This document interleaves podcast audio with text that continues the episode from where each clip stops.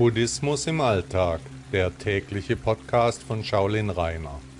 Schön, dass ihr wieder hier seid. Dumm gelaufen. Manchmal kann es dumm laufen, das Glück ist uns nicht immer hold. Allerdings gibt es nichts Schlechtes, an dem nicht auch etwas Gutes dran wäre. Gut ist nicht immer gut und schlecht ist nicht immer schlecht. Wir sehen nicht hinter die Kulissen, wir wollen häufig nicht verstehen, was die wahren Zusammenhänge sind. Der Weg ist das Ziel.